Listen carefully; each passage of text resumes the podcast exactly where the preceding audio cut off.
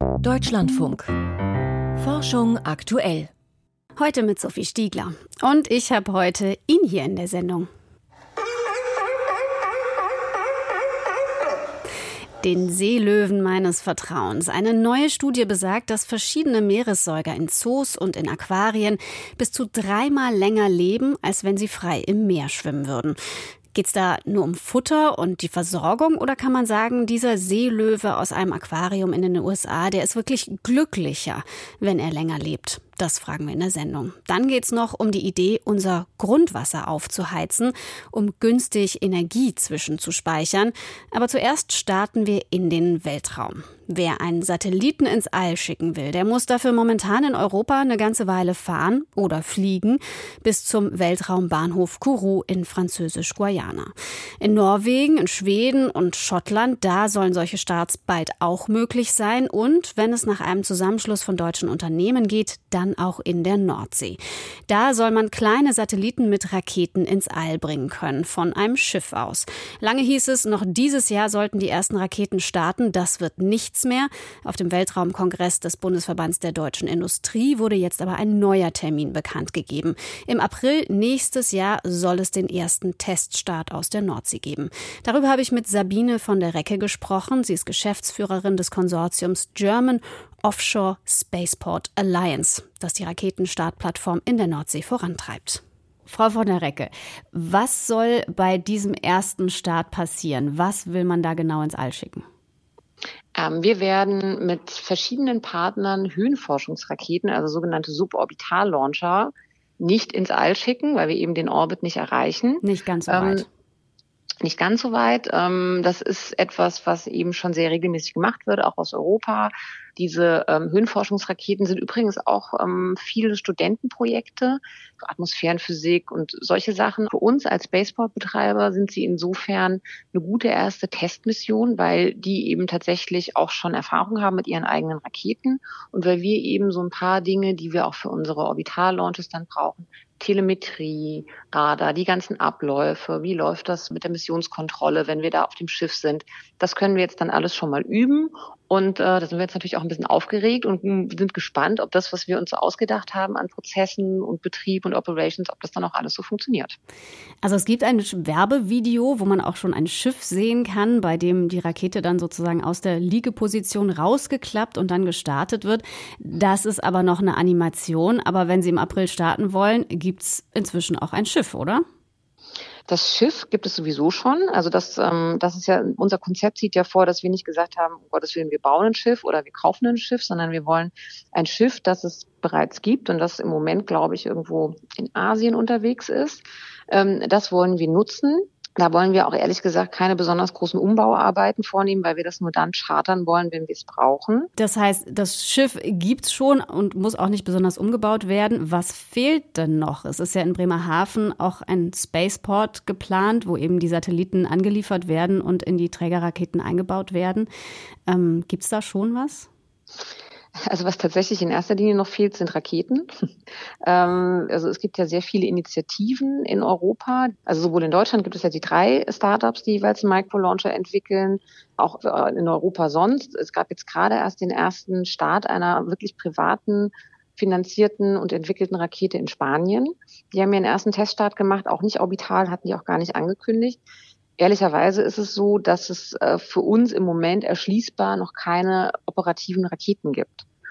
Und daran fehlt es jetzt in Anführungszeichen noch, wobei ich da auch sagen würde, es fehlt nicht, sondern wir sind eben einfach tatsächlich quasi mit der Entwicklung der Microlauncher ziehen wir so ein bisschen gleich und planen eben auch dann operativ fertig zu sein mit dem Spaceport, wenn eben unsere Kunden soweit sind. Und wann könnte das sein? Also die ähm, sowohl die Rocket Factory in Augsburg als auch ESA Aerospace haben für nächstes Jahr ihre Erststarts angekündigt. Ähm, High Impulse, die dritte deutsche Firma, ähm, hat für nächstes Jahr, glaube ich, einen Erststart ihrer Suborbitalrakete angekündigt. Das heißt also, die sind jetzt eben auch so weit, dass sie sagen, okay, wir haben jetzt unsere Hardware entwickelt, wir machen jetzt unsere ersten Teststarts. Das heißt dann aber noch nicht, dass die sofort auch wirklich operativ sind, weil man eben auch da ist es so, es muss ja erstmal funktionieren. Ne? Teststart oder beziehungsweise Erststart heißt nicht automatisch, dass das alles klappt. Und wir müssen auch schauen nach den Erkenntnissen unserer Demo-Mission, Auch danach können wir erst wirklich sagen, was können wir alles schon, was hat gut funktioniert, was müssen wir anpassen und dementsprechend werden wir dann quasi auch unsere nächsten Schritte planen. Sind denn die Rahmenbedingungen geklärt? Also das Schiff soll an der Spitze der ausschließlichen deutschen Wirtschaftszone in der Nordsee dann liegen für die Starts, knapp 500 Kilometer vor der Küste. Ähm, ich nehme jetzt mal an, es ist sichergestellt, dass dann auch keine bewohnten Inseln überflogen werden von Raketen, aber da fahren ja auch durchaus Schiffe in der Gegend. Also wie wird da sichergestellt, dass keine verbrauchten Raketenstufen oder Trümmerteile auf Menschen oder Tanker oder so treffen? Ähm, also das ehrlicherweise genauso. Jetzt, wenn wir jetzt mal bei den Suborbitalraketen bleiben, da müssen wir erstmal schauen, wie hoch die überhaupt fliegen. Also das kommt dann auch darauf an, welche Experimente unsere Kunden dabei haben. Kann ich im Moment noch keine Aussage dazu machen, weil wir jetzt mit denen erstmal quasi in die, in die nähere Abstimmung gehen. Später bei den Orbitalraketen werden wir genau die gleichen Prozesse und Bestimmungen einhalten, wie sie jetzt eben tatsächlich für alle anderen Spaceports auch gelten. Also wenn Sie sich zum Beispiel anschauen, sowohl in Florida als auch in Französisch-Guyana, als auch jetzt in Norwegen, diese Spaceports liegen alle an der Küste, die starten also alle über Wasser ähm, und sind eben mit den gleichen Herausforderungen konfrontiert wie wir, um genau das sicherzustellen, was Sie sagen. Es fällt nichts runter. Man muss eben tatsächlich den Schiffsverkehr entsprechend vorwarnen. Man muss den Luftraum sperren. Wie gesagt, ist alles kein Unterschied, ob ich jetzt von Land starte und direkt über Wasser fliege oder ob ich vom Wasser aus starte. Und da werden wir uns eben einfach an die Prozesse und Prozeduren halten, die für alle anderen auch gelten. Ein Unterschied, wenn man vom Wasser aus startet, ist aber natürlich, dass die Nordsee nicht unbedingt immer spiegelglatt ist und Raketenstarts sind Präzisionsarbeit. Das heißt, bei zu viel Seegang kann nicht gestartet werden. An wie vielen Tagen im Jahr im Schnitt wären denn dann überhaupt Starts möglich? Also ja, das stimmt natürlich. Auf der anderen Seite ist es so, das Schiff, mit dem wir das machen wollen, das ist so groß und das ist eigentlich auch so gut ausgestattet mit, ähm, mit entsprechenden Ausgleichssystemen, dass wir wahrscheinlich von einem Wellengang ausgehen müssten, der dann fast schon sturmähnliche Auswirkungen hat, dass man sagen kann, da will man auch von Land aus nicht starten. Deshalb, wir denken schon, dass wir ähm, zum großen Teil des Jahres starten werden können, müssen aber eben auch da tatsächlich gucken, wie groß am Ende die Nachfrage ist. Sabine von der Recke von der German Offshore Spaceport Alliance. Das Konsortium will im April nächsten Jahres eine erste Rakete von einem Schiff in der Nordsee starten. Mehr zum Weltraum und welche Möglichkeiten sich für die deutschen Unternehmen auf dem Gebiet eröffnen, hören Sie ab kurz nach 17 Uhr bei Wirtschaft und Gesellschaft. Eigentlich wären genug Wind und Sonne da, um Europa mit Strom zu versorgen. Dafür bräuchten wir, klar, die nötigen Anlagen müssten wir bauen und die Energie, die die dann liefern, müssten wir so speichern, dass sie auch bereitsteht, wenn wir sie brauchen. Also, wir brauchen Speicher. Aber was für welche? Einer liegt unter unseren Füßen, das Grundwasser. Das hat nah an der Oberfläche zum Beispiel irgendwas zwischen 11 und 17 Grad. Aber es ginge auch wärmer, indem man das Wasser aufheizt zum Beispiel. Wenn man das jetzt mit Strom aus Erneuerbaren macht, dann hat man einen Speicher, aus dem man die Wärme wieder abziehen kann, wenn man sie braucht. Das klingt einfach, aber ist es wirklich so einfach und was hätte das für Folgen? Untersuchungen dazu wurden auf der Jahrestagung der Geological Society of America vorgestellt. Dagmar Röhrlich geht mit uns in den Untergrund. Unter unseren Füßen liegt ein gigantisches Speichermedium für Solar- und Windstrom, das Grundwasser. Man braucht dafür keine extra Behälter zu bauen und muss auch nicht dämmen, denn gespeichert wird im Grundwasser selbst, und die Erde ist ein guter Isolator. Das System ist recht simpel. Das Grundwasser wird über Bohrungen an die Oberfläche gepumpt, über Wärmetauscher aufgeheizt und anschließend wird es zurück in den Untergrund gepresst. So kann überschüssiger Strom aus Erneuerbaren in Wärmeenergie umgewandelt und gespeichert werden. In den Niederlanden, aber auch in Schweden oder Belgien wird Grundwasser inzwischen oft als Energiespeicher genutzt. In Deutschland oder den USA ist es die Ausnahme. Die Frage ist jedoch, ob sich Grundwasser tatsächlich problemlos aufladen lässt. You disturb the underground, you make boreholes, so you have some mechanical disturbances, but you also change the temperature. Man stört den Untergrund mechanisch durch Bohrungen, aber man verändert auch die Temperatur, was wiederum die Qualität des Grundwassers und die Geochemie im Allgemeinen beeinflussen kann. Das muss man bedenken besonders wenn ein solches Grundwasserreservoir gleichzeitig für Trinkwasser oder andere Zwecke verwendet wird. Martin Blomedal von der TU Delft erforscht den Untergrund als Energiespeicher. In den Niederlanden sind umfangreiche Untersuchungen dazu gelaufen. So we did some extensive research in, in lab environment and, and model studies and, and Wir haben ausführliche Untersuchungen im Labor durchgeführt mit Modellrechnungen und Feldüberwachung. Wir wollten herausfinden, welche Auswirkungen es für die Grundwasserchemie und Mikrobiologie gibt. Das Ergebnis? Wenn wir die Temperatur um rund 25 Grad erhöhen, sehen wir, dass es keine großen Veränderungen in Chemie und Mikrobiologie gibt. Der Forscher erklärt, dass in diesem niedrigen Temperaturbereich zwar einige Bakterien besser wachsen, aber der Effekt sei gering, fast vernachlässigbar. In tieferen Grundwasserstockwerken wären höhere Temperaturen möglich, doch dann fallen die Effekte deutlicher aus, sind nicht mehr zu vernachlässigen. There are more changes, especially up to 40, 50 degrees. Vor allem, wenn man das Wasser um 40, 50 Grad erhitzt, wird die Mikrobiologie sehr wichtig. Dann sehen wir wirklich höhere Wachstumsraten bei den Bakterien. Es können sich auch Biofilme in den Wärmetauschern bilden. Das kann das ganze System weniger leistungsfähig und robust machen. Wird das Wasser schließlich über 60 Grad hinaus erhitzt, sterben zwar die meisten Mikroorganismen ab, dafür können beispielsweise Phänomene auftreten, wie sie von Wasserkochern bekannt sind.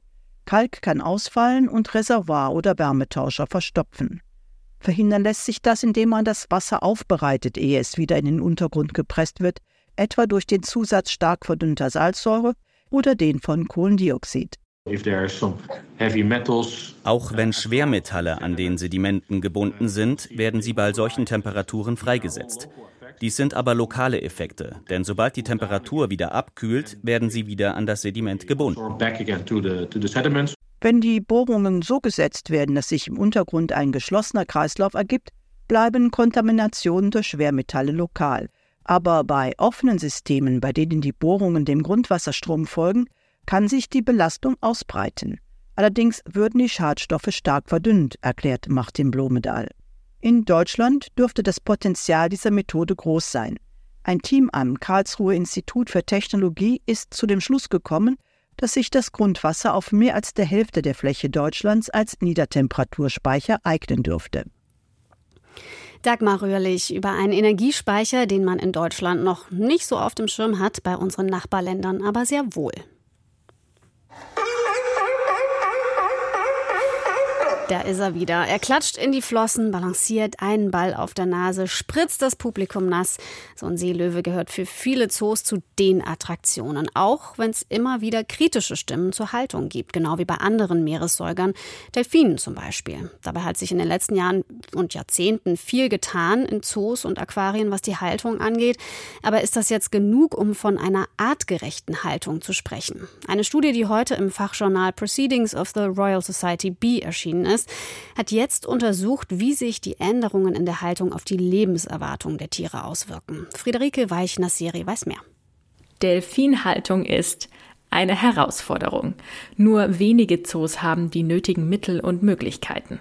Damit Delfine gut versorgt werden können, üben Pflegerinnen und Pfleger mit den Tieren Befehle ein und machen ein intensives Kontakttraining. Zum Beispiel im Georgia Aquarium in Atlanta. So, Case, want Nicely done. Very good.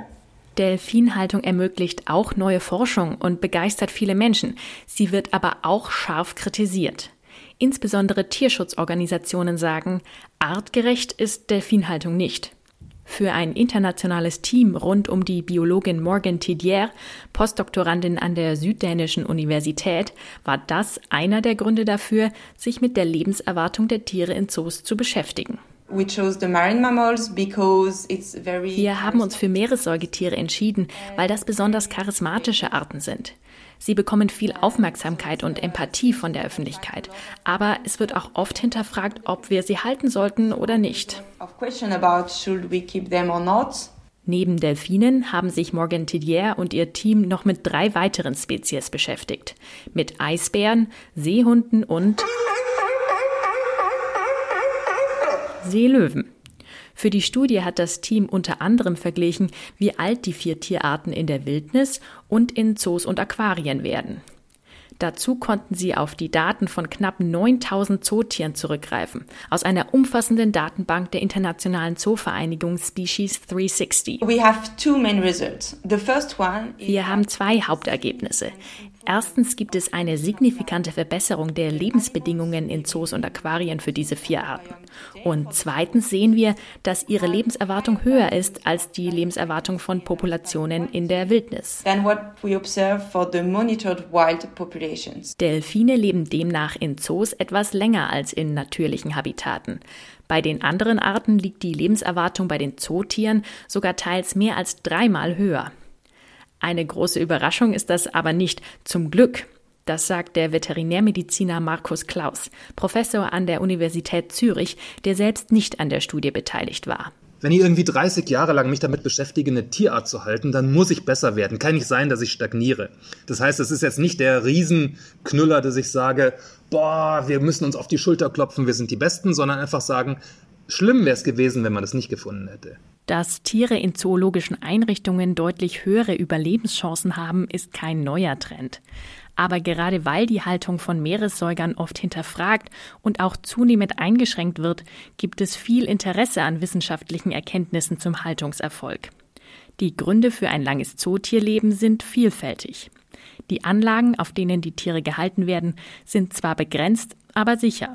Sie haben immer ausreichend Futter, müssen nicht um ihr Revier kämpfen und sind keinen Umweltkatastrophen ausgesetzt. Und sie werden in Zoos, das ist etwas, was man sehr, sehr gerne vergisst, vor ihren eigenen Artgenossen geschützt. Wenn Sie sich vorstellen, dass zwei männliche Eisbären aufeinandertreffen, dann läuft es nicht freundlich ab. Dass sich die Lebenserwartung der vier Meeressäuger besonders in den letzten Jahrzehnten so stark verbessert hat, liegt natürlich auch an der medizinischen Versorgung. Aber es bleibt noch die Frage, bedeutet ein langes Leben denn auch ein gutes Leben? Morgan Tidier vergleicht die Ergebnisse der Studie in diesem Punkt mit uns Menschen. Auf der individuellen Ebene bedeutet ein langes Leben nicht, dass es auch ein glückliches Leben war. Aber es gibt Studien, die zeigen, glückliche Menschen leben insgesamt länger. Und Depressionen stehen direkt in Verbindung mit einer höheren Sterberate bei Menschen. Morgan Tidier geht davon aus, dass diese Trends auch auf Zootiere zutreffen. Aber Wohlbefinden lässt sich nicht nur an der Lebensdauer einer ganzen Population ablesen, sondern beispielsweise auch am Verhalten. Und hierzu fehlt es laut den Fachleuten an Möglichkeiten und Studien. Markus Klaus sagt, die neue Studie lässt so noch keine wissenschaftlichen Rückschlüsse auf die Psyche der Tiere zu.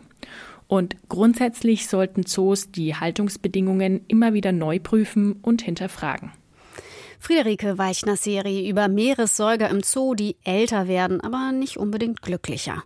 Und jetzt ist Lucian Haas im Studio hoffentlich glücklich, denn er hat die Wissenschaftsmeldungen dabei. In Europa waren Algen einst eine gängige Nahrungsquelle. Ein Forschungsteam der University of York hat dafür eindeutige Belege gefunden, als es die chemische Zusammensetzung des Zahnsteins auf Zähnen von etwa 70 Menschen aus der Mittel- und Jungsteinzeit analysierte. Die Proben stammen aus archäologischen Fundstätten in ganz Europa, von Spanien bis nach Litauen. Wie die Forschenden im Fachjournal Nature Communications berichten, waren die Ergebnisse für sie überraschend. Bisher dachte man, dass mit dem Beginn der Landwirtschaft in der Jungsteinzeit Nahrungsmittel aus dem Meer und anderen Gewässern an Bedeutung verloren. Wie wichtig Süß- und Salzwasseralgen als Nahrung für die Europäer damals waren, ist unklar. Die Forscher vermuten, dass sie regelmäßig geerntet wurden, ähnlich wie noch heute Pilze und Muscheln gesammelt werden, um den Speiseplan zu ergänzen. Im Team mit Robotern arbeiten Menschen weniger aufmerksam. Die technischen Helfer verleiten sie zum sozialen Faulenzen. Das zeigt eine Studie der TU Berlin im Fachmagazin Frontiers in Robotics and AI. Als soziales Faulenzen wird in der Psychologie das Phänomen bezeichnet, dass sich Mitglieder eines Teams weniger anstrengen, wenn sie damit rechnen, dass andere einen Teil ihrer Arbeit miterledigen. In einem Experiment mussten Probanden die Qualität von Platinen prüfen. Die Hälfte der Teilnehmer erhielt die Information, dass die Platinen zuvor auch schon von einem Roboter mit hoher Fehlererkennungsrate inspiziert worden waren. Beide Gruppen benötigten für die Platinenkontrolle die gleiche Zeit. Die Gruppe mit vermeintlicher Roboterunterstützung erkannte allerdings signifikant weniger Fehler. Offenbar schauten die Menschen im Vertrauen auf ihren Roboterkollegen nicht mehr so genau hin. Eine Kappe zur Messung von Hirnwellen soll die Versorgung von Schlaganfallpatienten verbessern. Bei einem Schlaganfall verstopfen Arterien, die das Gehirn mit Blut und Sauerstoff versorgen. Für die Behandlung ist entscheidend, ob nur kleine oder große Gefäße betroffen sind. Im ersten Fall reicht meist die Gabe von Blutverdünnern aus, im zweiten müssen die Blutgerinnsel operativ entfernt werden. Je schneller das geschieht, desto besser. Forschende aus den Niederlanden haben eine smarte Sensorkappe entwickelt, die einen Notfallpatienten schon auf der Fahrt ins Krankenhaus über den Kopf gezogen wird. Das System kann Hirnwellen automatisch analysieren. Es zeigt den Rettungskräften an, ob es sich um einen großen Schlaganfall handelt, der eine Behandlung in einer Spezialklinik erfordert. In Tests konnte die Kappe große Schlaganfälle mit einer Zuverlässigkeit von rund 90 Prozent erkennen. Ein starkes Marsbeben stammte nicht von einem Meteoriteneinschlag. Anfang Mai letzten Jahres registrierte die NASA-Sonde InSight ein Beben der Stärke 4,7 auf dem roten Planeten. Es war die stärkste jemals auf dem Mars gemessene Erschütterung. Aufgrund der Signalmuster vermuteten die Experten der NASA den Einschlag eines Meteoriten als Auslöser. Doch nun kommt eine Studie in den Geophysical Review Letters zu dem Schluss, es muss gebebt haben, weil sich starke Spannungen in der Marskruste entluden. Denn trotz intensiver Suche konnten keine Hinweise auf einen ausreichend großen, frischen Meteoritenkrater auf dem Mars gefunden werden. KI kann eine Diabeteserkrankung an der Stimme erkennen. Ein erhöhter Zuckergehalt im Blut führt auch dazu, dass sich die Steifigkeit der Stimmbänder verändert. Ein Forschungsteam aus den USA hat eine künstliche Intelligenz darauf trainiert, in Stimmaufnahmen typische Klangmuster zu erkennen, die auf einen möglichen Diabetes Typ 2 hindeuten. Für die Analysen reicht das Einsprechen kurzer Sätze von weniger als zehn Sekunden, allerdings mehrmals über einen Tag hinweg. Anhand feiner Veränderungen in der Stimme kann die KI Diabetiker erkennen. Für das menschliche Gehör sind diese Merkmale kaum wahrnehmbar. In einer Studie mit knapp 300 Personen erreichte das Modell eine Trefferquote von über 80 Prozent. Lucian Haas mit den Wissenschaftsmeldungen. Vielen Dank. Und noch eine Frage zum Schluss. Ist sie rund? Ist sie flach? Ist doch längst geklärt.